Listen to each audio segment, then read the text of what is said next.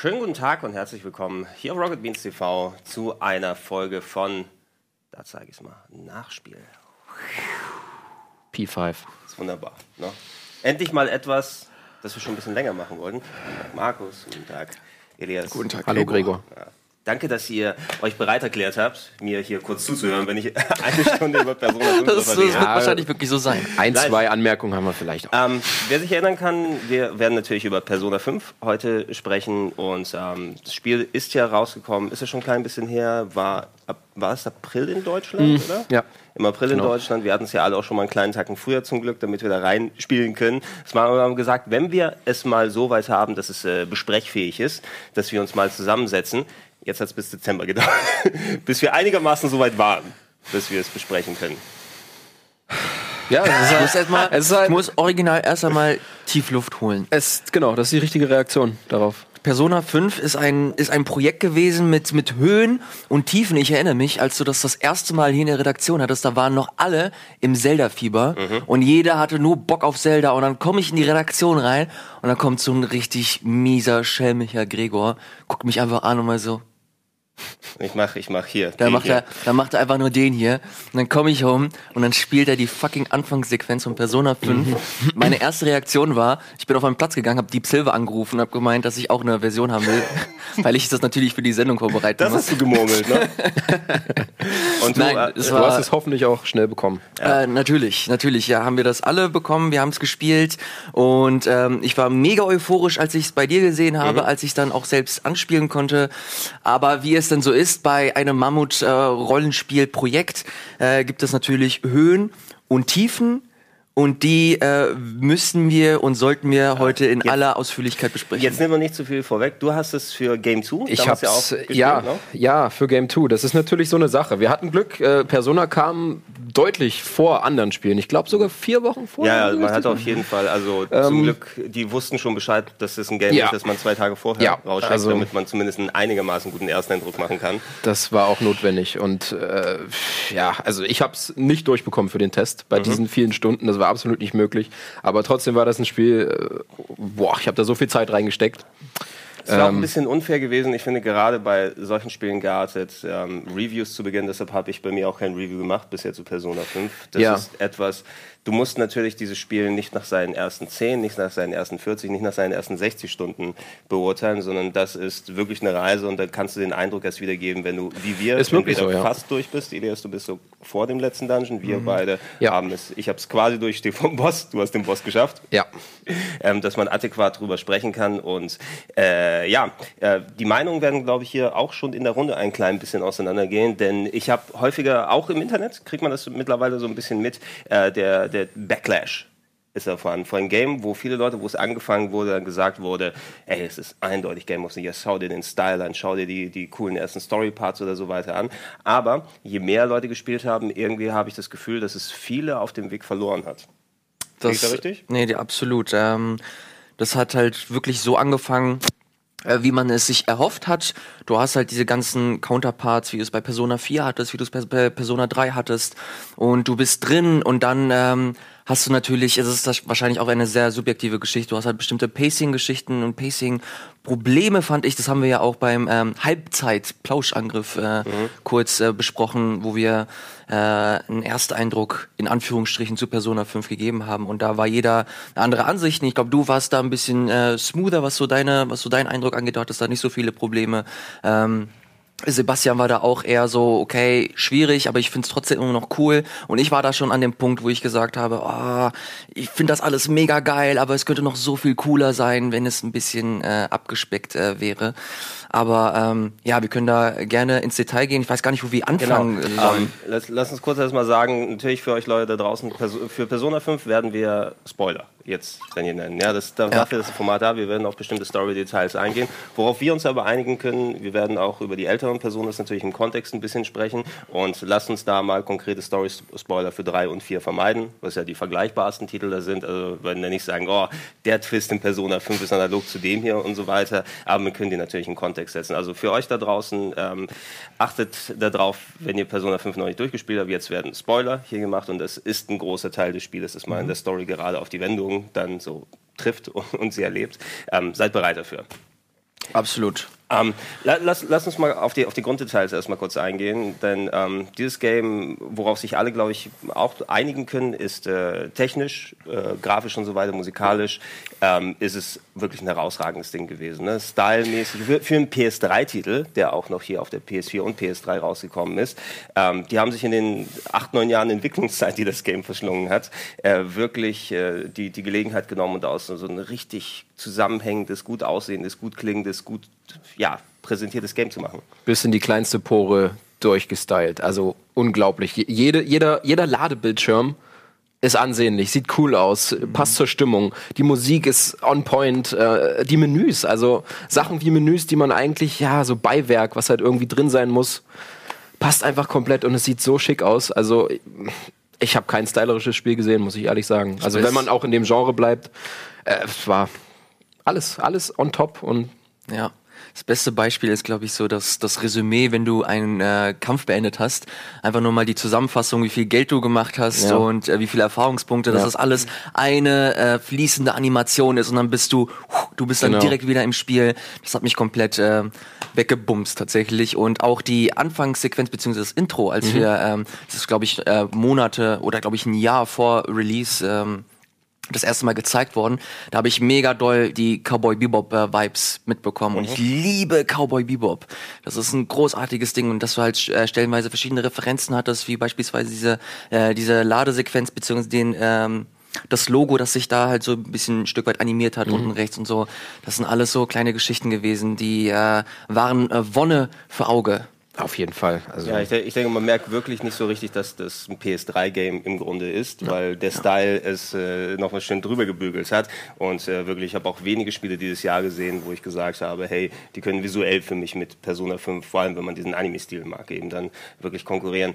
Ähm, eine kleine Anmerkung zur Musik, eben die wieder Shoji Meguro ist der Komponist, der so seit vielen Jahren schon die Megami Tensei und die Persona-Spiele macht. Der hat ja seine, seine Gitarre, die da gerne immer so hochjault und gerne mal ein bisschen Pop rein, gerne mal so ein bisschen andere Einflüsse. Ähm, wieder ein sehr, sehr guter Soundtrack, aber durch die Pacing-Geschichten, über die wir sprechen werden, ein bisschen überspielt.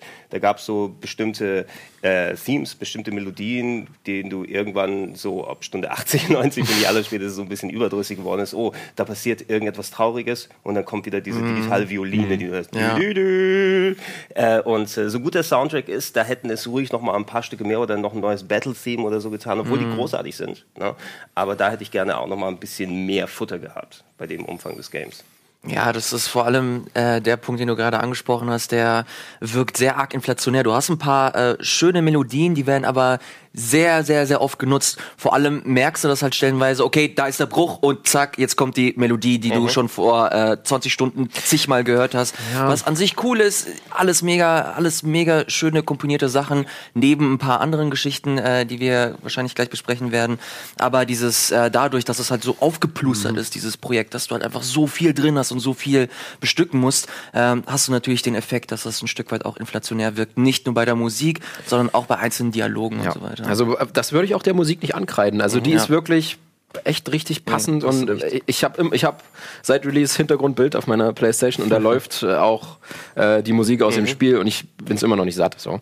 Ähm, aber die Spielzeit zieht leider nicht nur die Musik ein bisschen mit runter. Also ich, für mich ist das der größte Kritikpunkt, da kommen wir wahrscheinlich noch drauf, aber es ist eben einer der Punkte, die darunter leiden, weil es eben ja, weil du Genau, es weil es- tausendmal gesehen und gehört Weil hast. es recht, recht inflationär benutzt wird. Genau. So, ähm, bevor wir dann Story-Details und andere Sachen da machen. Pacing ist natürlich das große Thema, was, was drüber steckt und auch, glaube ich, für viele. Wenn du jetzt in Foren-Threads reingehst, siehst du eben wirklich zwei Lager. Ne? Die Leute, die dann Persona 5 dann sagen, ja, das ist das, was ich mir vorgestellt habe. Die anderen, oh Gott, warum ist da so und so und so und so viel drin? Habt ihr Persona 3 und 4 gespielt? Wusstet ihr nicht, auf was ihr euch einlasst? Ähm, ich habe Persona 4 zweimal durchgespielt. Ich habe Platin in Persona 4 und das ist nicht die Spielzeit, die ich für einmal durchspielen gebraucht habe. Wie viel hast du denn für Persona 4 gebraucht? Also wenn überhaupt genauso lange, aber für zwei durchspielen. Und Für zweimal. Ich Ich für hab- 100 weiß, Prozent. ich weiß es ganz genau. Ich habe für Persona 4 den ersten Durchlauf, da habe ich mir auch echt Zeit genommen, Mhm. 88 Stunden gebraucht. Du meinst 89 Stunden. Diese Zahl gibt es nicht im Deutschen. Aber ich, Ja. ich habe mir, ich hab mir die PS Vita tatsächlich auch erst vor kurzem wieder, ähm, Die hab ich wieder- sie entstaupt. Die Wiederfassung also. Die ne? den Wiederfassung, Upgrades. Vita. auf jeden genau. Fall Also ich habe ja auch auf der Vita, genau. Und ähm, da hast du tatsächlich auch Parallelen, was so Pacing angeht und ähm, Aufbau des Spiels, aber es kam mir nicht ansatzweise so so so vollgepackt und so so bäh rüber, wie, wie du es halt tatsächlich mhm. bei Persona 5 hattest. Das war, stellenweise habe ich halt wirklich, ich hatte Probleme gehabt, mich zu fokussieren. Ich musste den Controller hinlegen, ich musste mir mal kurz was zu essen machen, wieder vor dem Bildschirm, damit ich einigermaßen klarkomme, dass es, dass es jetzt weitergeht, dass noch mal 20 Dialogoptionen mhm. kommen und so weiter und so fort. Da ich wirklich, ich hatte ernsthafte Probleme, mhm. gerade gegen Ende, äh, da äh, dabei zu bleiben. Da für mich, da war für mich sowohl Persona 3 als auch Persona 4 kein Vergleich, was so das, ähm, das die Qualität des Pacings angeht. Mhm. Also hm, würde ich nicht ganz so richtig unterschreiben bei beiden. Natürlich, wenn man einmal drin ist in den Games und dann, dann gut, gut durchkommen kann. Ähm, es sind viele Ansätze in Persona 5, wo man merkt, es sind eben acht bis neun Jahre Entwicklungszeit gewesen. Ne? Und mhm. ähm, die Leute bei, bei Atlus, das Persona-Team, was da dran sitzt, ähm, die Zeit hat natürlich nicht nur, ist nicht nur dafür reingeflossen, dass man die Optik und die Musik dann fertig macht, sondern äh, ich denke, da ist immer so ein bisschen beseelt von dem Gedanken, wie viel Spiel kriegst du für dein Geld zurück ne? und wie viel können wir von den Systemen und Inhalten und Sachen, die wir vermitteln wollen, so reintun, dass man nach Möglichkeit viel Zeug da rausbekommt. Bei drei und vier ich hatte also bei allen drei Spielen, die ersten beiden schließen wir aus, weil es ja komplett andere Games sind, äh, verglichen mit diesen Lebenssimulationen-Mixes, die wir gerade mhm. haben, ein recht ähnliches Gefühl, wo du ähm, in den ersten Spielstunden noch wesentlich motivierter bist als später, aber es noch spannend und interessant genug ist, es da weiterzumachen. Äh, vor allem, weil spielerisch finde ich Dreier und Vier wesentlich weniger abwechslungsreich als der Fünfer sind. Rein auf spielerischer ja, Basis. Das stimmt, ja. Dann gesehen, aber man kann natürlich auch beipflichten, dadurch, dass da noch mehr Stuff reinkommen musste wohl, ne, damit die Leute sagen, Persona-Spiel Spiel nach 50 Stunden vorbei. Ne? Oh, das macht mich, macht mich immer so ein es bisschen ist, traurig. Es ist, es ist die, die spezielle Klientel. Ähm, ja, strukturell für die Leute, die Personenspiele nicht kennen, das sind nicht nur einfache Rollenspiele, sondern da ist eben so dieser große Lebenssimulationsaspekt mit mhm. reingefecht, dass man ein konkretes einen konkreten Kalender hat, ne, der, die Aktionen, die man macht, ob man an der Story weiterarbeitet oder kleine Nebengeschichten macht, äh, viel von diesem Lebenssimulationsaspekt mit Leuten auf irgendwelche äh, Verabredungen gehen und so weiter. Das kostet alles Ingame-Zeit. Ne? Man mhm. hat natürlich ein großzügiges Zeitlimit, um seine Aktionen hier zu machen, aber man ist an dieses äh, strikte Muster, dann, äh, ja, man hängt da dran ne? und, und muss dadurch kann also nicht sich selbst sagen, okay, ich hau den Dungeon mal jetzt schnell in einer Stunde durch äh, und dann mache ich mit dem nächsten Story-Part weiter, sondern die Tage müssen erstmal alle vergehen. Genau, das äh, spiegelt sich dann vor allem in diesem Dungeon-Part äh, wieder. Ähm, da hast du halt deine, deine SP-Anzeige, also deine Mana-Anzeige quasi, die ähm, du sehr, sehr schwierig nur wiederherstellen kannst. Du hast halt Items, aber die sind halt enorm kostbar und die willst du dir eigentlich für später aufheben, also wie in jedem Rollenspiel. Mhm. Und da bist du stellenweise einfach dazu verpflichtet, mittendrin aufzuhören, einen Safe-Punkt und dann wieder zurück, dich zu regenerieren, deinen geregelten Tagesablauf äh, durchzugehen und dann wieder zurück zum Dungeon, um dann äh, weiter dich durchzukämpfen, bis du den Boss erledigt hast. Was den äh, sozialen Aspekt angeht, das war für mich immer so die größte Stärke von, von mhm. Persona.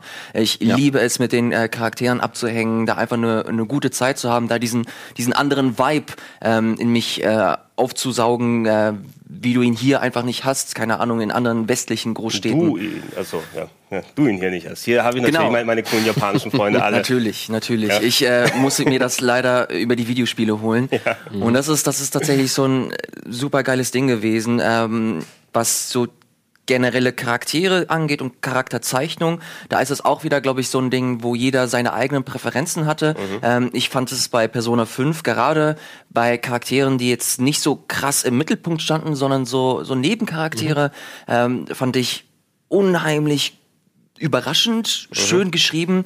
Ähm, hingegen fand ich die Hauptcharaktere ein bisschen lahm im Vergleich zu anderen äh, Persona-Charakteren. Sie haben sich aber entwickelt, fand ich. Also ich war ja. anfangs auch nicht ganz überzeugt von den gerade die die ersten Freunde, die du da triffst, aber sie haben sich entwickelt und ich war am Ende mit allem eigentlich zufrieden muss ich sagen, also ja, mit den gibt, Hauptcharakteren. Es gibt, es gibt eine Handvoll Leute, wir werden gleich nochmal kurz eine Pause machen, damit wir den Punkt nochmal abschließen. Ähm, äh, im späten Spiel und äh, man merkt auch, wenn du kurz vor Ende von Persona bist, dass viel darauf ausgelegt ist, wenn du wirklich alle Side Stories und Bonusgeschichten erleben willst, das Ingame, die Ingame-Zeit reicht auch bei gutem Management, wenn du nicht vorher mit dem mhm. Guide rangehst ja. und dann sagst, okay, ich weiß ganz genau, wie ich skillen muss. Du hast ja auch manche Grenzen, wie du deine äh, Social Activities machen kannst. Bestimmte Personen, die gehen nur mit dir aus, wenn du Charisma auf 5 gelevelt hast, was sehr schwierig zu machen ist, sodass Ja. du das nicht in einem Durchgang machen kannst, dass manche Figuren ein bisschen unterentwickelt wirken, wie Haru, auf die du ziemlich spät im Spiel Ja. triffst, die dann später stimmt, ja. zukommt und man äh, sozusagen ein bisschen filtern muss und sagen muss und äh, ich denke, wer Persona 5 nur einmal durchspielt, was schon wirklich äh, ein, ein äh, großes Ding ist, wenn man es dementsprechend schafft, man wird trotzdem von vielen Charakteren nicht ganz mitbekommen, das, was man bei anderen Mhm. Spielen im einen Durchgang hat. Das stimmt. Und obwohl man es eigentlich wollte, also du hast jetzt Haru angesprochen, ich hatte eigentlich Lust, mich ein bisschen mit ihr auseinanderzusetzen, aber ich, war, ich weiß nicht, was man gebraucht hat. Ich, ich glaube tatsächlich Charisma. Es war nee, äh, Charisma, ich glaube, es war Kindness, äh, was für mich der schwierigste Wert zum Leveln war, weil man da irgendwie Blumen gießen muss und äh, Ja, genau, anderen, also- anderen Stuff anstellen muss und äh, weil man mit ihr dann das Gemüse wachsen lassen muss. Muss ah, ja, genau, stimmt, Gemüse, Güte das drauf war's. haben. Ähm, wir gehen ein klein wenig in die Pause, wenn wir zurück sind, führen wir die Punkte noch weiter aus und da gehen wir auch mal auf Story-Details ein.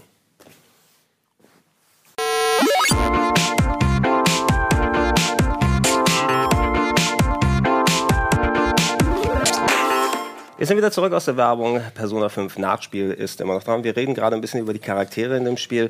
Ähm, auch äh, in meinen Eskapaden im Internet immer natürlich, man liest dann über die Spiele entsprechend, wie der Tenor ist. Und wie gesagt, das, das was sich hier im Gespräch widerspiegelt, viele anfangs begeistert, aber auch viele Leute auf dem Weg verloren durch etliche Geschichten, vor allem Hardcore-Fans von Persona 3 und 5. Ähm, da wurden ähnliche Gründe weitergegeben, gerade auch was die Figuren und die Charaktere angeht. Ähm, es ist natürlich wirklich geschmäcklerisch. Ne? Sehr, wenn du dir die Riegen von Persona 3, 4 und 5 anguckst, so ultra große Unterschiede gibt es nicht, denn jeder Haufen ist quasi so zusammengewürfelt, wie du so große Ensembles hast. Jeder muss einen bestimmten Aspekt repräsentieren. Jeder hat eine andere Haarfarbe, ja, der ist das Geschlecht und äh, hier hast du den Beruf und hier hast du das Problem, was diese Person dann, dann angeht. Und ähm, ich habe eigentlich nicht wirklich groß was gegen die Persona 5 Charaktere gehabt. Du hast mehr äh, im, in den ähm, Nebengeschichten natürlich, wie du erwähnt hast, dann viele interessante Figuren gehabt, wie diese Punk-Doktorin, Oh ja. äh, die du Ja. mitgenommen hast. Oder da sagst du, okay, wer, wer ist eure Freundin Das gewesen? wollte ich gerade fragen. Wer, wer war eure Freundin? Ähm, Makoto? Makoto natürlich. Oh, Ja, das ist klar, eine, das ist eine, Klassensprecherin. das ist eine gute Entscheidung. Ja. Guck mal, ich bin, bei der bin ich nicht ganz fertig geworden mit den Social Links, weil ich einfach Charme zu viel spät hochgelevelt habe.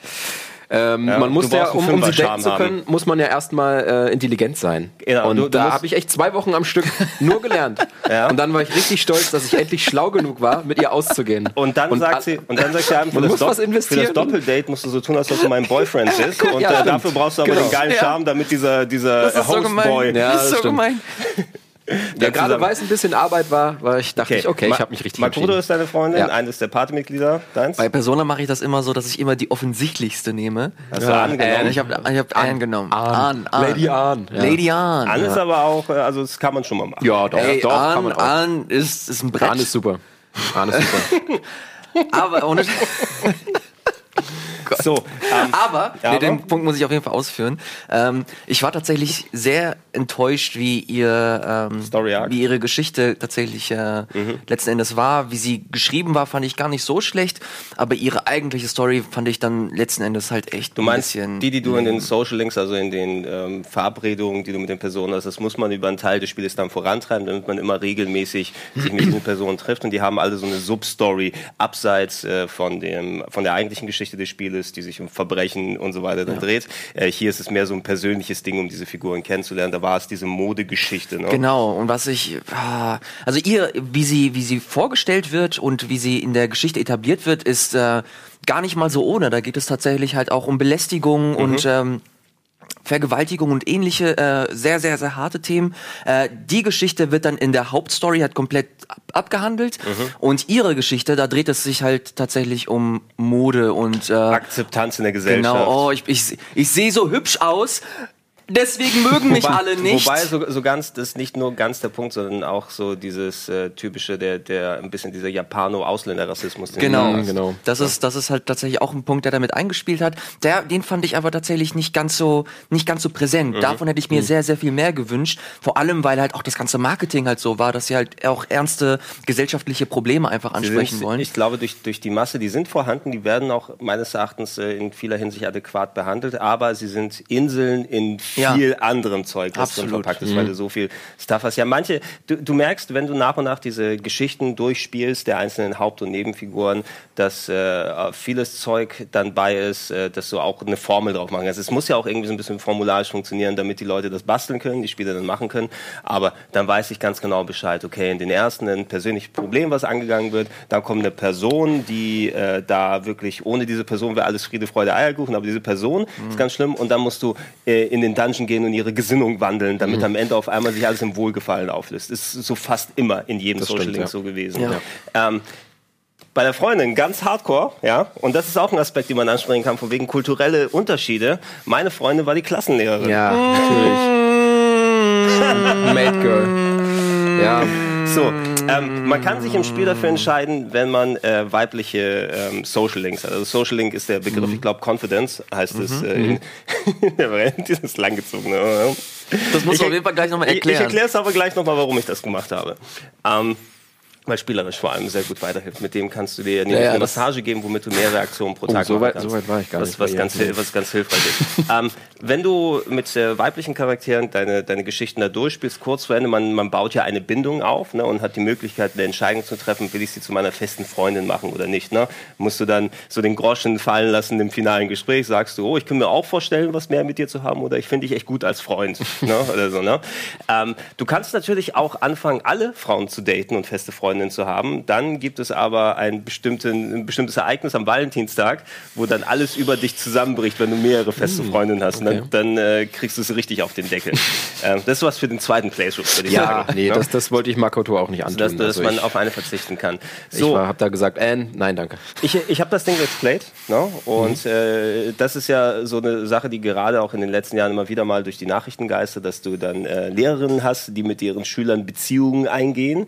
Äh, und ich habe mich auch gefragt, und die Leute bei mir im, im, in den Comments und so weiter dann, dann gefragt, ist das irgendwie was, was in Japan akzeptabel ist, weil damit wird sehr nonchalant umgegangen. Ähm, deine Klassenlehrerin, die, äh, damit sie Geld verdienen kann, weil die sich auf äh, äh, eine bestimmte andere Geschichte eingelassen hat, muss sie dann nachts als äh, Putze arbeiten gehen, aber so als, als Maid, schön in Verkleidung. Hallo Meister, darf ich dir hier die Palme wedeln? Ne? und äh, die kommt zu dir zum Putzen. Es ist nicht nackt putzen, noch nicht nackt putzen, aber dabei, wenn du ihre... Nein, nein, das, Ah, okay. aber komm, schon das, wenn schon das, also das Maximum, was die beiden machen, ist äh, visuell da. Ich darf meinen Kopf auf ihren Schoß legen Ah, kurz, okay. um dann äh, meine Probleme da auszulassen. Ähm, du kannst tatsächlich eine, eine Beziehung mit deiner Klassenlehrerin eingehen. Da, ne? Die dein Girlfriend dann ist, dass du dann anrufen kannst und die dann gerne die Wäsche für dich macht und dir eine Massage gibt, wenn du müde bist vom Tag, so dass du nochmal in den Dungeon gehen kannst nachher. Spielerisch absolut super wert, das. Ne? Deshalb habe ich das dann auch durchgezogen da Ist genommen. leider wirklich so. Aber ähm, äh, was, was zumindest die Leute bei mir in den Comments gesagt haben, ist, es, nee, es ist kein japanischer Unterschied, dass es irgendwie kulturell akzeptierter ist. Anscheinend fanden die Leute das wohl toll, das bei Persona als Möglichkeit mit reinzutun. Ist auf jeden Fall eine, ein bold Move. Äh, es kann ist- man.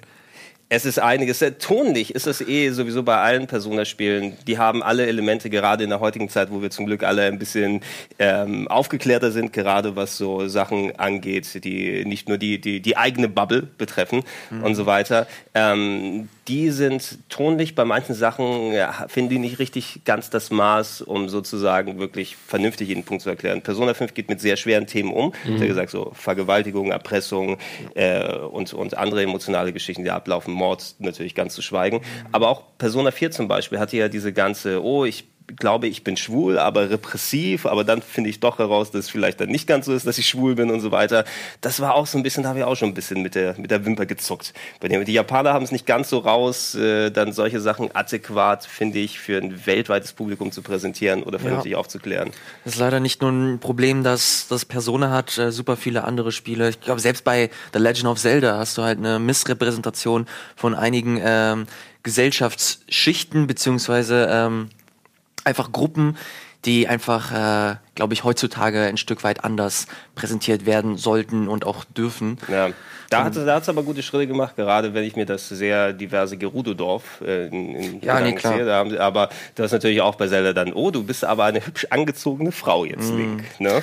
Das ist ganz komisch. Das, das Schöne bei, bei Persona ist, dass du halt stellenweise halt wirklich, äh, du hast halt diese Aspekte, die halt ein bisschen ähm, argwöhnig betrachtet äh, werden können, aber auf der anderen Seite hast du halt echt geile, interessante Geschichten, die halt wirklich auch den Nagel auf den Punkt treffen.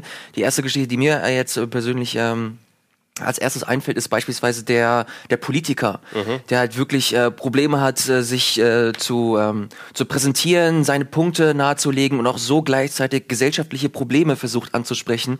Und du dann quasi so versuchst, ähm, dich nicht nur mit ihm besser zu verstehen, den Socialing oder den Confidant äh, besser ähm, aufzuwerten, sondern gleichzeitig auch so, so gewisse, gewisse äh, Status Quos in, in Japan mitbekommst und auch äh, gesellschaftliche Probleme und wie sie angegangen werden sollen, was für verschiedene Aspekte es gerade gibt. Da gab es ja auch immer die Crowd, die irgendwas reingebrüllt hat und so du einfach so einen gewissen Vibe mitbekommen hast, den du ansonsten, keine Ahnung, nur aus äh, Zeitungen und sonst wo äh, mitbekommst, wenn du dich denn dafür interessierst. Ja, du, du findest tatsächlich in vielen stimmt, Ecken ja. was. Oder auch ähm, das, der, der, der Gamer King sozusagen in der Spielhalle, Oh, ja. der dann die elterlichen Probleme hat. Also du findest, du findest einige interessante Sachen. Wobei natürlich viele aber auch so ein bisschen zusammengeschustert klingt. Ja, Oder nee, ist das, das. Medium vom Dorf, was gekommen ist und dann von einer, einem Sektenführer dazu gezwungen wird, äh, wertlose Steine an Leute zu verkaufen.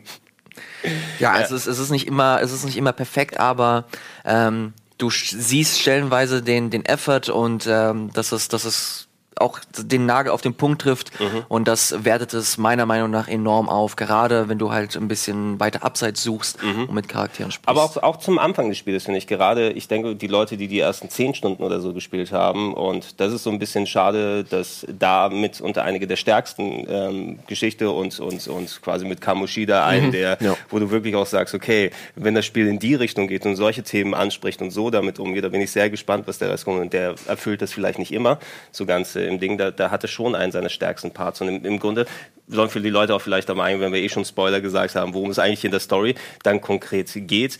Ähm, das Thema ist so ein bisschen äh, Verbrechen, unterdrückte Jugend, kann man so zusammenfassen. Ne? Der, der Hauptcharakter, der, den man selbst natürlich nicht sprechen hört, man soll sich in den reinversetzen, aber dem wurde Schlimmes angetan, denn er wollte eine Vergewaltigung verhindern und äh, wurde aber danach von einem Politiker, der wohl daran schuld gewesen wäre, na, der hat gesagt, ich werde dein Leben zerstören und hat die Frau, die eigentlich äh, das Opfer gewesen ist, dazu gezwungen, eine Falschaussage zu machen.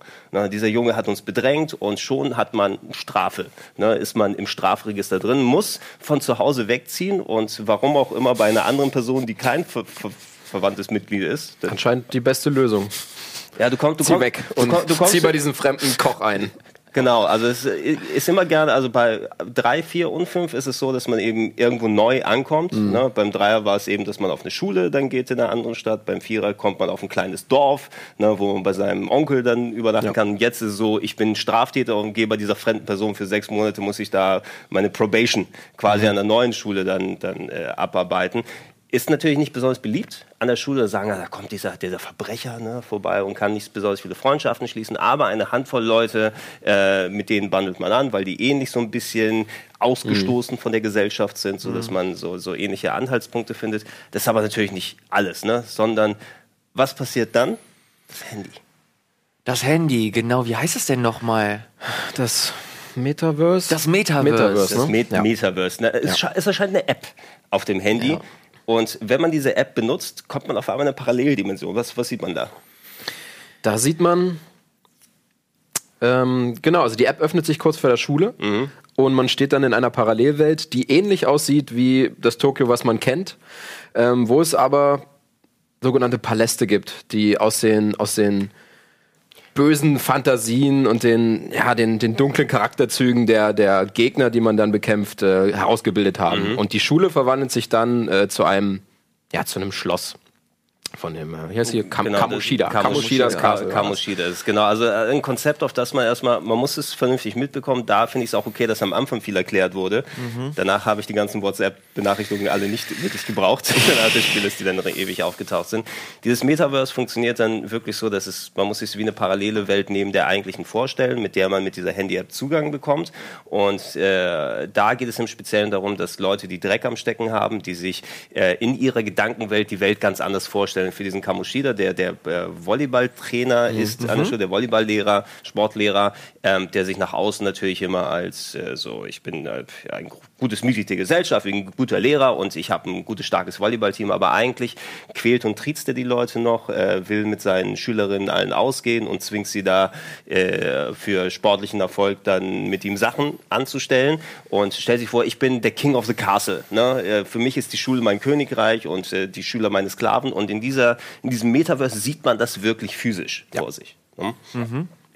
Ähm, und was man dann machen muss, da kommt dann der Phantomdiebe-Aspekt, der gerne nach vorne gepackt wird, die Diebesbanden-Aspekt dazu. Man verwandelt sich in eine Diebesbande und um diese Person äh, wieder auf den Weg der Gerechtigkeit zu bringen, sozusagen, um ihr ein Gewissen zu geben, muss man deren Herz stehlen.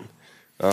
Oh ja, ja, das ist auch der generelle, äh, der grundsätzliche Aspekt, wie du das halt machst, fand ich tatsächlich ganz cool. Jeder hat halt auch seinen, seinen Spitznamen bekommen. Wir waren der Joker, mhm. ähm, wir hatten Skull, wir hatten ähm, ja, Queen ist dabei. Pan Queen, Panther. Das fand ich tatsächlich ganz geil, auch vor allem, wie du das halt äh, gespielt hast. Das Spiel quasi wirklich so angefangen, dass mhm. du halt direkt in die Action reingeworfen wurdest und du hast halt wirklich äh, jedes Mal den Funkkontakt mit deinen Kollegen gehabt, okay, geh nach rechts, geh nach links, die Musik war geil und das hat äh, wurde alles so äh, aufgebaut, dass du dass du halt quasi ein Heist spielst, dass genau. du halt das Herz stiehlst. Es war es war wirklich und äh, das finde ich äh, ist gerade ein Aspekt, der mir wesentlich besser gefallen hat als die zufallsgenerierten Dungeons oh, ja. von 3 und Absolut, 4, ja. weil die Dinger haben jetzt endlich beim beim 3 und 4er, was eben so mal wurde, in verschiedenen teilweise unterschiedlich designte Stockwerke reingeworfen. Bei Teil 3 war es ein Riesenturm, durch den man sich nach oben bis nach oben gearbeitet. Beim 4er waren es so viele kleinere mhm äh, Ortschaften. Und hier ist es ein festes Leveldesign, was mit Rätseln, mit verschlungenen Wegen, mit vor allem unterschiedlichen Gameplay-Eigenheiten. Mal gibt es ein bisschen mhm. Schalterrätsel, mal mhm. gibt es etwas, wo man Leute ausfragen muss und Stuff anstellen muss. Also da fand ich ähm, im Grundteil äh, sehr viel Schönes habe ich bei den Dungeons gefunden und wesentlich besser als vorher. Aber auch in vielen Fällen ähm, hätten die auch gerne mal halb so lang sein können. Ja, da sind wir ja. wieder bei der Länge, genau. Also die waren echt schön designt und wie du schon meintest, man hat abwechslungsreiche Sachen gemacht. Aber irgendwann hat man halt genug von diesen Sachen gemacht. Und ja, es hätte, manche hätten wirklich halb so lang sein können. Also da gibt es ja echt Dungeons. Ich glaube, wir haben sind an demselben verzweifelt. Man muss, ähm, man, man muss, vielleicht aber auch sagen, also diese Dungeons müssen nicht am Stück gemacht werden, sondern man kann eben rausgehen. Du ja. hast ja diese ESP-Geschichte gesagt, die Magiepunkte, die eben dann sehr schwer wieder herzustellen sind. Es gibt später Methoden, nicht nur durch Items, äh, die man äh, so, womit man es aufstocken kann, sondern beim Doktor kann man sich so ein Item kaufen, wo man am Anfang von jeder Aktion sieben SP zurückbekommt. Mhm. Und äh, das war ein Gottesgeschenk, mhm. ne? äh, mit dem ich dann meine Charaktere ausgestattet habe, äh, sodass ich ich glaube, die meisten, wenn sie das so gelegt haben, dass sie auch die Dungeons in einem Durchgang gemacht haben, in ein oder zwei Durchgängen. Und äh, vielleicht hat das ein bisschen den Eindruck der Dungeons, die nicht dafür gedacht waren, dass man, mhm. guck mal, in wie wenig Zeit kann ich es gleich durchballern, mhm. ne? gemacht sind, dass man da, ich spiele das mal eine Stunde, dann mache ich das andere, dann nach ein paar Tagen mache ich so oder so oder so, sich vielleicht ein bisschen anders angefühlt haben, weil ich habe sie konkret durchgeballert, immer wenn ich die Möglichkeit Ja, das war auch, das war auch immer mein, mein Ziel, dass man das möglichst schnell macht, weil mein, mein, meine Agenda sah so aus, aus, ich will möglichst schnell den Dungeon und Arbeitskram machen, damit ich halt wieder zurück in diese Stadt mhm. kommen kann mhm. und mit äh, Zeit mit den Charakteren verbringen kann. Ich hatte aber tatsächlich nicht nur Pacing-Probleme, sondern auch designtechnische Probleme. Mhm. Du hast äh, Du hast es schon äh, sehr gut beschrieben. Im Vergleich zu Persona 3 und 4 hattest du halt einfach nur random Geschichten und Persona 5 wirklich handdesignte äh, mhm. Dungeons, was vollkommen cool ist und ich unterstütze das zu 100 Prozent. Das Problem ist halt nur, dass auch da sich in den einzelnen Dungeons Probleme widerspiegeln, die du im gesamten Spiel hast. Die sind einfach für mich zumindest, die sind zu groß. Du hast ein paar Ideen drin, äh, Schalterrätsel, du hast äh, generelle Rätsel, wo du, wo du äh, Zahlen suchen musst und einen Zahlencode dann quasi eingeben musst, was ich mega gut finde und ein schöner, schöner Bruch des Ganzen.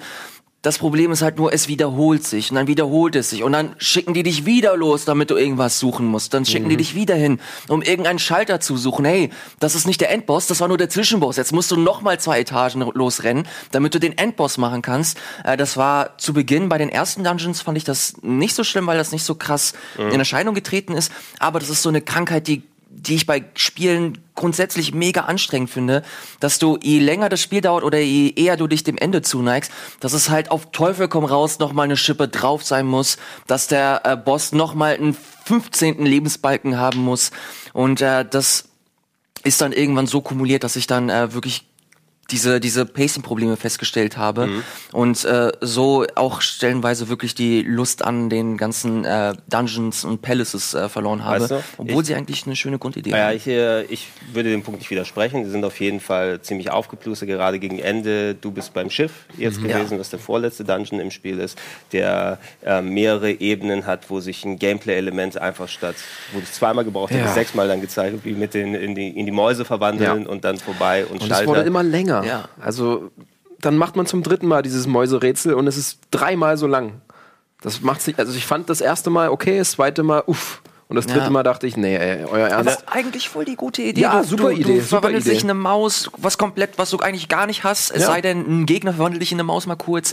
Aber dass du halt wirklich, Das sonst gar nicht. Das aber dass du, dass du halt wirklich eine Maus steuerst, ist halt geil. Aber wenn du das halt 15 Mal Ja. machen musst, Alter.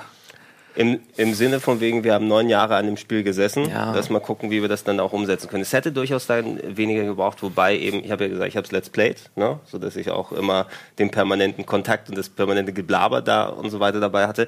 Ähm, mir gefiel das Grundgameplay so gut, ne, dass äh, ich natürlich da auch angestrengt bin. Ich bin auch kein Fan von absoluten Riesendungeons und so weiter, aber es hat dennoch für mich nie den Punkt gegeben, wo ich gekippt bin komplett von der Stimmung.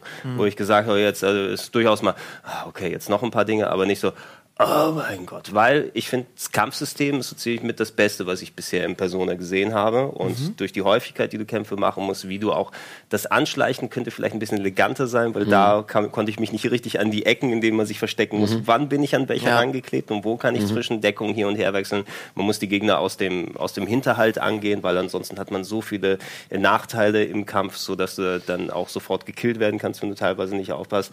Ähm, aber rein spielerisch, ähm, das Tempo ist super bei den Kämpfen. Ähm, für ein rundenbasiertes System, worauf heute gerne verzichtet wird, hat sehr, sehr gut funktioniert Ja. mit den ganzen, wie man das Press-Turn-System, wie man es kennt von den alten Personas, also dass du, wenn du äh, Anfälligkeiten der Gegner triffst und erkennen kannst, dass du noch eine Runde hast und dir damit Vorteile machst. Ich fand das Kampfsystem fantastisch. Ja, es gab aber vor allem gegen Ende einen Punkt, ähm, das, das, die Kritik hatte ich von Anfang an. Der Hauptcharakter stirbt, das Spiel ist vorbei. Ich Das, finde, ist, das, ist Megami Tensei immer ja, leider. das, also mich, mich nervt das. Ich brauche das nicht. Ich meine, alle anderen sterben auch und ich kann sie wiederbeleben. Ist egal, wenn, wenn, wenn Anne umfällt oder was. Ich, ich verstehe die Entscheidung nicht, weil es gibt ja Möglichkeiten, Charakter wiederzuholen. Und gerade gegen Ende des Spiels, also vor dem letzten Boss direkt, gab es noch mal eine kleine Strecke, wo so, ja, Zwischengegner waren es nicht, Zwischenbosse, aber es waren schon Ich hab- stärkere Gegner als normal. bin da immer nach, je, nach jedem Teil zurückgegangen, hab gesaved. Ja, Ja, Also ich musste so man Ebene auch, habe. denn die waren teilweise so stark und sie haben sich halt, wenn der Zufall es so wollte, immer auf den Hauptcharakter gestürzt. Also bei mir war der Zufall jedenfalls so und die Strecke habe ich fünfmal gespielt. Wirklich? Weil ich Pech hatte. Weil sie immer wieder Aber drei Attacken auf ihn und er war down. Aber du levelst super stark auf bei denen, ne? Also Das stimmt, äh, im, ja. Im letzten Part auf einmal, da fliegen die Level dir nur zu. So Das stimmt, ja.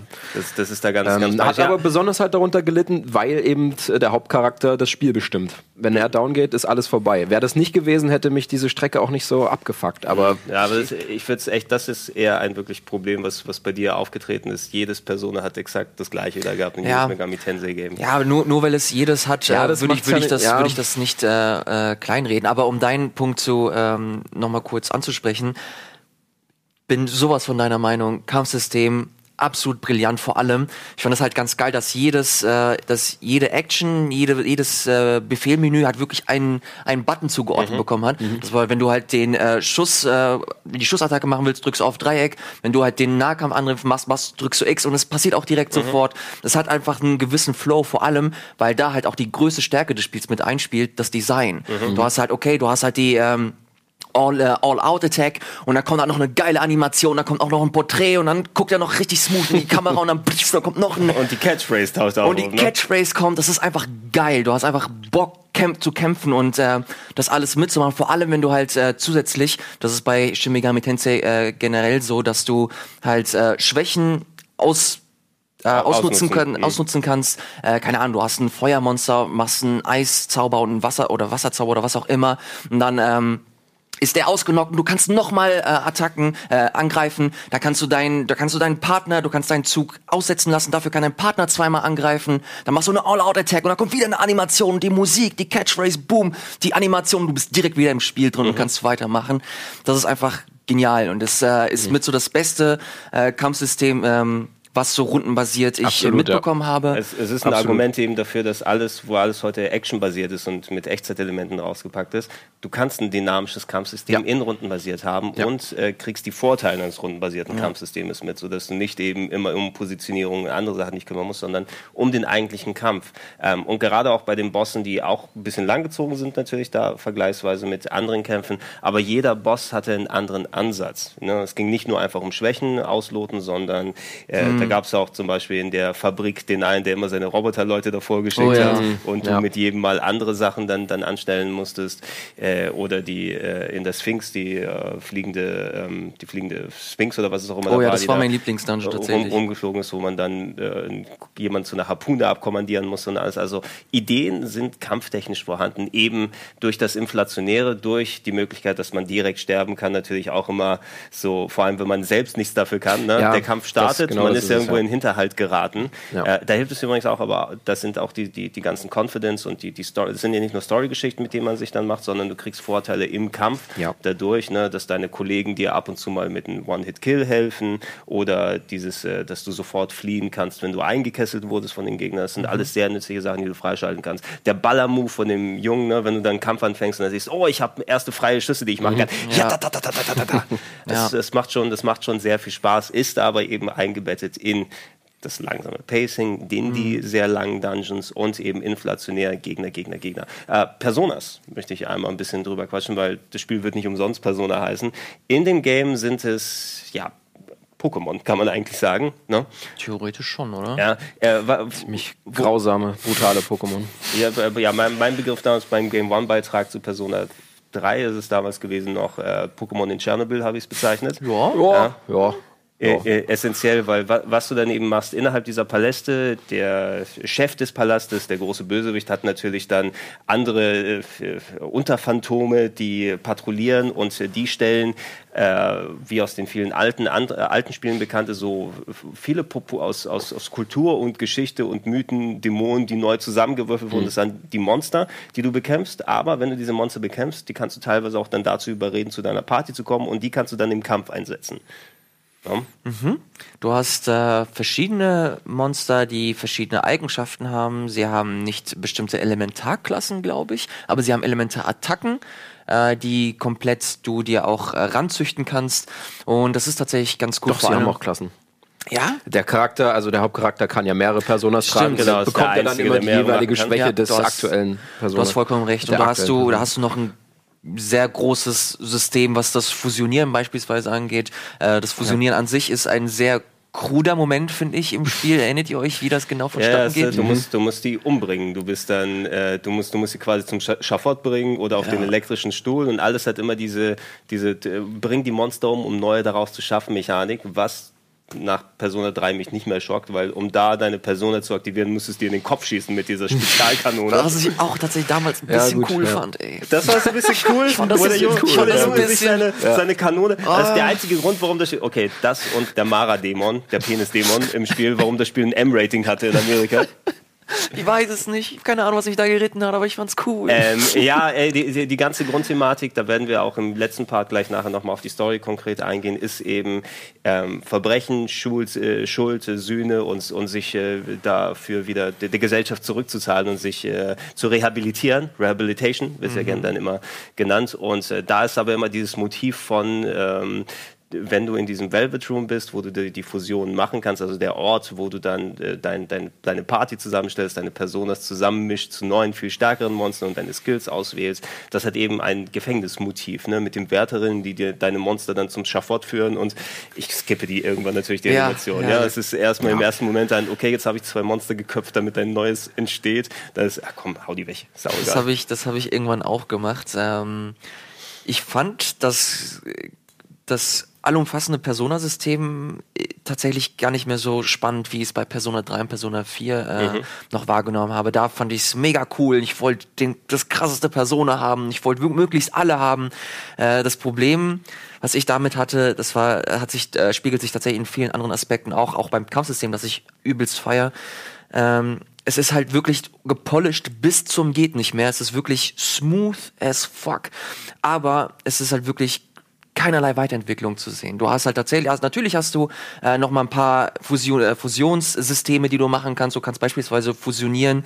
Ähm, und indem du ein Persona von dir reinpackst und dann eins aus dem Internet quasi dir holst und so, was eigentlich ganz cool ist und alles, aber das grundsätzliche System, sei es, sei es das Kampfsystem, das, ähm, die Social Links, das, äh, der Aufbau der Story oder halt auch eben die Personas, das hast du halt bei Persona 3 schon gesehen, das hast du bei Persona 4 gesehen und jetzt siehst du es bei Persona 5 und da hat es mich rein subjektiv nicht mehr so ganz gekickt. Du hast es eigentlich schon in etlichen Megami Tensei-Spielen vorher schon gesehen. Ja, das, die habe ich Äh, dann noch gar nicht mitbekommen. Ja, Also, in, in, Im Kontext aber, das könnt ihr mir als Pokémon-Fans wahrscheinlich Äh, sagen. dieses Beispiel hätte ich auch gleich gebracht. Ich meine, Pokémon fängt man nach 20 Jahren immer noch auf die gleiche Weise und bei deswegen Persona, also mich stört's nicht. gar nicht mehr so geil.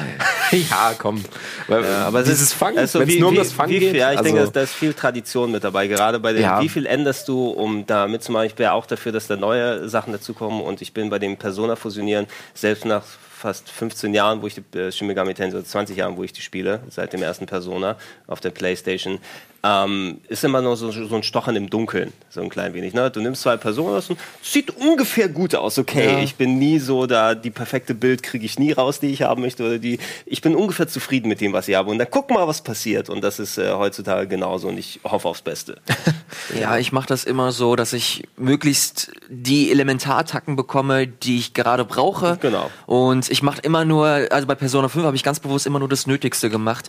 Und deswegen habe ich äh, das habe ich das System wahrscheinlich nicht ganz so gut ausgelotet, wie ich es äh, hätte machen können. Aber gut, äh, ist halt nur mein Es ist ja auch Take. so, dass die Personas bestimmten Confidants untergeordnet sind.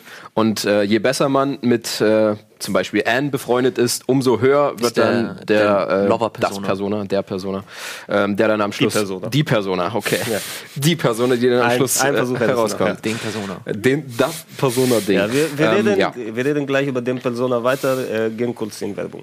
Bis gleich.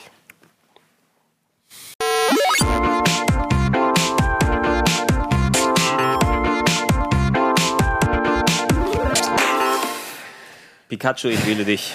Sagen wir nicht bei Persona 5, sondern wir wählen den Penisdämon, wie ihr alle. auf, auf Rädern, ja. Auf Rädern. Ja, er, es, er hat eine Wandlung gemacht über die Megami Tensei-Spiele. Der hatte vorher nicht seinen Streitwagen, wo er. Oh, nicht? herkommt. Wie hat Ja. er sich dann bewegt? Das ist ja Das, grausam. äh, ich glaube, der, der hat sich lang gerobbt auf, der, auf dem Boden. Weiß er Und kann sich auch. anziehen. Ah, Okay, jetzt willkommen zu Persona 5. Hey, das ist Persona. Genau, das, Das, ist Persona. das ist Persona 5, genau.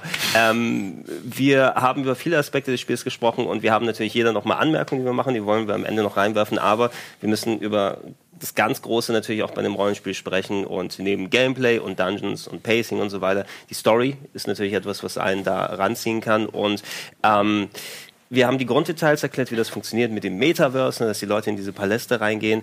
Ähm, was ich sehr gut und sehr interessant bei dem Spiel fand, ist eben, dass je nachdem, wie diese einzelnen Storyparts aufgeteilt sind, man hat natürlich das oberstehende Mysterium, ja, wer war diese Person, die einem das alles eingebrockt hat und welchen Effekt hat das auf die Gesellschaft in Japan, was da gerade los ist. Ne? Du hast immer so ein bisschen was wie äh, die, die Erwachsenen gegen die Kids-Thematik da drin, die in fast jedem dieser Spiele drin sind. Ne? Die Erwachsenen verstehen uns nicht und wir Kids werden unterdrückt.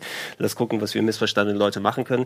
Ähm, in speziellen Sachen fand ich manche der kleinen Vignetten oder einzelnen Dungeons, die gemacht wurden, wirklich schon sehr stark. Dieses Kamoshida-Ding am Anfang, wo du dann eben reinkommst und da wirklich dann damit umgegangen wird, dass da ein Lehrer ist, der seine Schüler missbraucht quasi. Ne? Und äh, man geht aus jedem diesem Part mit so einer Wunschlösung daraus, ne? weil oh, ich, ich werde unterdrückt in der Schule und ich würde mir so sehr wünschen, wenn ich einfach seine Gesinnung wandeln könnte und dann wäre alles Friede, Freude, Eierkuchen. Das ist das, was man damit erreicht. Aber ich finde, das wird sehr interessant präsentiert, gerade am Anfang. Ja, nee, da äh, pflichte ich dir bei. Und diese ganzen Aspekte, die hast du halt immer mal wieder im Spiel. Du hast äh, beispielsweise die, die Schwester von, von Makoto, Ma- Makoto, Äh, die auch die, ähm, die hohe Ambition hat, was ihre, was ihren Posten angeht und stellenweise auch gegen die Truppe arbeiten muss, aber trotzdem bekommst du halt auch immer da wieder gesellschaftliche Probleme, weil da auch immer wieder äh, zurückgeschaltet wird zu dieser politischen Ebene, wo halt dieser eine Typ da an seinem Schreibtisch sitzt oder der Glatzkopf, der Premierminister werden möchte. Und da hast du halt ganz viele Aspekte und ganz viele Farben, die du halt einfach einsaugen kannst und so ähm, woanders nicht stattfinden, im, im Videospielsektor zumindest. Äh, ma- Manche der Kon oder der, der Vignetten und Konflikte, die da waren, waren aber stärker als die anderen. Ja, ne? Das, das Kamoshida-Ding ist schon ein Highlight in Anführungsstrichen, also weil da wirklich ähm, mit Ja. Paten Tobak dann gearbeitet wurde. Es gibt ein paar so der Geschichten, wo du dann sagst, okay, jetzt brauche ich nicht unbedingt die Comedy-Nummer, dass an nackt gemalt werden muss. Mhm. Äh, hier von, nee, Ryuji, war es Ryuji? Wie heißt er nochmal? Äh, jo Yosuke? Josuke. Josuke, Josuke. Ja. Ryuji war der andere, ne? Der Blonde.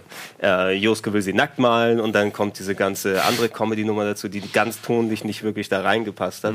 Oh, äh, fällt mir der Punkt ein, die kann man gerne nochmal ansprechen. Ähm, dafür, dass An eben äh, dieses äh, storymäßig, will man sagen, sie, sie wird immer als Sexobjekt gesehen von den anderen. Das ist das, was ihr wirklich emotional dann draufschlägt. Sobald du in den Dungeons ist, stecken die Entwickler sie aber in einen heißen Catsuit und hauen die Kamera immer Ja. ganz nah an ihren Hintern ran. Ist auch ein bisschen doppelzüngig. Ich weiß noch nicht, ob ihr mal genau hingehört habt, wenn ihr im, äh, in einem Katzenbus fahrt. Ja. Ist das auch das Metaverse? Ne? Ja, ne? äh, es ist Ja, der, der genau. Mementos Dungeon. Mementos, genau, Mementos heißt es. Wenn ihr mit dem Katzenbus fahrt, dann verwandelt sich äh, euer Gefährte Morgana in einen Bus Mhm. und alle setzen sich rein und fahren damit. Und die Katze äh, macht ganz oft Anspielungen auf Anne. Oh, Anne, dein warmer Körper, ich mag es, wie du auf Was? meinen Sitzen. Ernsthaft? Ja. und berühr mein Lenkrad und so. Berühr mein Lenkrad. Also, Ja, Mo Morgana, Morgana der, der, der ist, äh, katzenmäßige auch Begleiter, ohne. wobei ich immer noch, ey, ich, ich denke immer noch, Morgana ist weiblich, aber es wird ja immer gesagt, dass Morgana männlich ja, ist. Also ich, ich verstehe auch ähm, ist notgeil auf an. Äh, Ja. Und das kriegt man dann in jeder Phase zu spüren. Ja, für, für ein Spiel, das eben gerade nuanciert mit solchen Sachen umgeht und dann im Gegenschluss aber, oh, lol, Bubis. dann Ja, dann akzeptieren es auch alle. Alle haben es gehört und alle so, ja, okay. Er hat es halt gerade gesagt, aber ey, Anne, du bist kein Sexobjekt. Ja, ne, ich, ich kenne jetzt nicht konkret, wer die Schreiber oder die Autoren da dran gewesen sind, aber das findest du ja selbst bei Spielen, die einem Spaß machen, das, das zieht sich durch durch die japanische Spielindustrie. Also du äh, solltest kein Kojima-Spiel nach Sexismus analysieren, weil da wirst du mor morgen und übermorgen nicht mit aufhören, bis du damit bist. Ähm, aber Grund, Grunddetail-Story her, ähm, es gab viele interessante Sachen, aber im Grunde hattest du ja so, so ein Mystery, wo du auch noch einen parallelen Mörder hast, der Metaverse unterwegs ist, der dann Leute umbringt. Und ähm, die Auflösung kommt relativ spät in das Spiel. Äh, aber äh, habt ihr es vorher rausgefunden? War es euch bewusst, was Also- da abgeht? Also mir, mir war es nicht sofort klar, aber auf jeden Fall recht früh. Also ich Ja? glaube mindestens 10, 20 Stunden vor dem eigentlichen, vor der eigentlichen Enthüllung. Er, er war mir nämlich von Anfang an nicht so wirklich geheuer. Ja. Ich fand den, ich fand den von Anfang an weird. Er kommt äh, irgendwann, irgend, in irgend- war irgendeine doch- Stelle kommt er so aus der Seite so, hey, Er war ja, so coole, hey, du bist voll cool. Ich Ja, mag dich, halt lass uns immer Freunde da sein. Und, ja, die Sachen, die er Der gesagt hat. verdammte Detective Conan. Der Goro verdammte- Akechi. Ich habe ich hab ihn aber lang genug so hingenommen, wie er ist. Also ich hab's, ich hab's nicht allzu früh gerochen, muss ich Ey, sagen. ganz ehrlich, ich finde, es ist trotzdem noch ein okayer Twist gewesen. Ey, Sch- Schuppen vor den Augen. Das hätte ich jetzt vorher merken müssen, eigentlich. Aber ich saß nur da. Ach nein, wirklich? Ernsthaft? ja. Naja, er ist ja auch als dein Freund aufgetreten. ich mochte dich doch so sehr. Ey, er, hat, er, er war ein Partymitglied im Dungeon vorher im Ja, Casino. aber- Ja, und guck mal. Ja gut, das ist nicht Goro, ne? Ja, wenn äh, der, der darum geht und die Leute alle meuchelt. Äh, mit einem sehr aber konstruierten Geschichte dann danach, weil das war so Columbo-mäßig. Ne? Ja. Da hat die Party nämlich schon... Ähm, ohne da auch Heavy Rain zu spoilen, ich will sagen, da war so ein bisschen eine analoge Geschichte, wo so ein an den Haaren herbeigezogener Twist gewesen ist, wo dem Spieler Sachen nicht gezeigt wurden, nur damit der Spieler überrascht ist, weil die Party hat schon etliche Stunden vorher, etliche 20, 30 Stunden vor dir rausgefunden, vor dem Spiel rausgefunden, dass dieser Goro Akechi Dreck am Stecken hat und dein Konkurrent im Metaverse ist.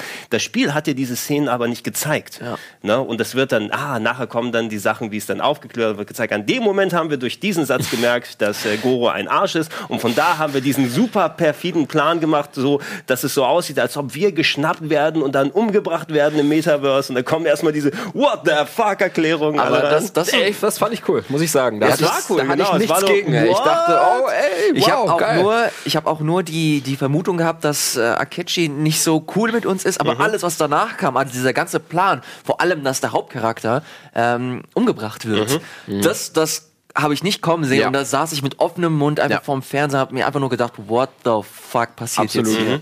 Und das war geil, da hat mich das Spiel echt gekriegt. Ja. Wenn's, wenn du na, nur 20 Stunden vorher da gewesen wärst, ne? Ja. Oder ja, 40. Ja, oder, ja, oder 40 tatsächlich. Ähm, was danach kam, hast du halt wieder so viele Erklärungen bekommen. So viel, dass es mir stellenweise schon fast zu viel war. Ich erinnere mich wirklich auch super gut daran, ähm, als ich diese Szene hatte. Ich, ich wurde umgebracht, aber ey, wurde ich eigentlich umgebracht? Und dann habe ich 20 Mal erklärt bekommen, was eigentlich passiert ist. Es war 3 Uhr morgens. Ich bin original immer wieder eingenickt. Ja, es ist halt auch äh, eine absolut passive Erfahrung. Also du hörst dann wirklich ein, zwei Stunden einfach nur zu, beziehungsweise liest Texte und hörst Ja. nicht mal nur zu. Das kann schon anstrengend werden, ja, absolut. Ich bin da wirklich ein paar Mal äh, weggenickt und es hat mich immer geärgert. Ich so, fuck, okay, Moment, ich habe jetzt aus Versehen Ja. dreimal weggeklickt, aber ich weiß jetzt gar nicht, was Phase ist, aber eigentlich interessiert es mich auch, aber es ist auch eigentlich gleichzeitig so mega dröge und Ja. trocken. Da, dadurch, dass dir ja nochmal dann der letzte Dungeon und die eigentlichen Erklärungen fehlen, ne, die Mhm. du dahin hast, das ist natürlich schon ein, ein wichtiges Detail, dass du da ähm, neben der übergreifenden Geschichte, dass dann weiter, also dass dann weitere Mörder unterwe äh, und ein Mörder unterwegs ist und dir Sachen in die Schuhe schiebt und, und euch als die Bösen darstellen will, die eigentlich als Phantomdiebe nur Gutes wollen und Bösewichten, die das Handwerk legen, den bösen Erwachsenen wieder, äh, wieder auf den Pfad der Gerechtigkeit zurückbringen. Da ist natürlich noch so eine, eine weitere Geschichte obendrauf, die wie immer bei vielen Rollenspielen, auch bei den Persona-Sachen, so ein bisschen draufgepfropft dann klingt, weil der eigentliche Böse ist das und ähm, das wollen wir hier vielleicht dir zuliebe dann nochmal nicht ganz äh, machen, weil du willst es ja jetzt nochmal weiterspielen Ja, über die, über- über die über die Feiertage. Feiertage. Ähm, es ist ein interessanter, aber können wir vielleicht mal ein bisschen um den Brei herum reden. Ja? ähm, was nachher nochmal für eine Ebene drüber kommt, fand ich durchaus interessant, ne? weil den Weg zu gehen, äh, das trauen sich nicht viele Spiele. Ähm, ich muss sagen, ich bin schlecht darum drum zu reden jetzt. Äh, Ich Ja. weiß nicht, ob Ja, ich dir versuch jetzt dein Bestes, aber äh, nimm nicht unnötig Rücksicht. Ähm, ja, ey, ich, ich fand das, ich fand das Ende, ich fand das Ende super. Ich fand, so, so kann man das echt machen. Also für mich, ich war echt zufrieden. Also das ist ein gutes Gefühl, wenn du, wenn du vor allem so viel Zeit in ein Spiel investierst, äh, wenn du denkst, okay, es hat sich gelohnt, dafür kann ich, ja, kann ich verstehen, äh, kann ich mitleben. Ja, das war per Persona auf jeden Fall der Fall. Ja, würde ich, ich würde auch. Also ich habe den, den allerletzten Boss, den muss ich dann eben noch machen, aber die ganzen Vorgeschichten, du hast ja eh die Cutscenes schon mal alle gesehen. Ich weiß, ich werde mir danach noch zwei Stunden den Abspann angucken Ja. müssen, ne, dürfen, danach, wenn es soweit ist. Aber ich fand es auch eigentlich ein sehr interessanter Twist, wie es danach noch mit umgegangen wird, weil irgendwie musst du ja diese ganzen Sachen zusammenkriegen im Spiel. Okay, äh, ich komme auf einmal in ein Metaverse rein und dann gibt's noch diesen Mementos-Dungeon, wo das kollektive, die kollektive Schuld der Menschen da drin ist, äh, was übrigens der eigentliche Dungeon wahrscheinlich gewesen wäre, wenn es nicht richtige Dungeons gegeben hätte, dieses zufallsgenerierte Ding wie bei den alten Personas, wo man sich dann, dann austoben kann. Die haben die Kurve ganz gut gekriegt dahin. Nur, die haben eine sehr, sehr lange und breite Kurve hier genommen, bis sie, bis sie dahin gekommen Der Weg sind. dahin. Ja. Der Weg dahin. Ja, äh, ich, ich denke, Persona 5 wird äh, ziemlich viel auf Game of the Year Listen auftauchen, aber wie gesagt auch auf den Listen, was Enttäuschungen dann angehen wird. Ähm, ich weiß nicht, ob in unserem Kontext, wo wir in der Spieleberichterstattung dann drin sind und eben mit anderen Spielen groß konfrontiert werden, dass wir dadurch natürlich auch einen anderen Ansatz ans Spiele spielen und durchspielen dementsprechend haben. Ich kann mir vorstellen, jemand, der nur Persona hat, äh, ist dann auch äh, glücklicher, ne, wenn das Spiel entsprechend lang und umfangreich ist. Ich hätte durchaus auch mal mit sagen wir mal, einem Drittel weniger. Ja, ne, gut wäre ich auch schon können. cool mit. ja, Ja. absolut. Nichtsdestotrotz, mein Game of the Year fast. Ja, ja, Äh, ey, bei kann mir auch. Also bei mir Ja. landet es auch in der Top 3, muss ich Ja, also verstehen. bei mir, ich, ich verteufel es nicht. Ich, find, ich habe eine super gute Zeit mit gehabt und äh, wird definitiv in der Top 7 oder so landen. das ist sehr spezifisch. Von sieben Spielen. Ist das es etwa. Platz 7? Ich weiß es nicht.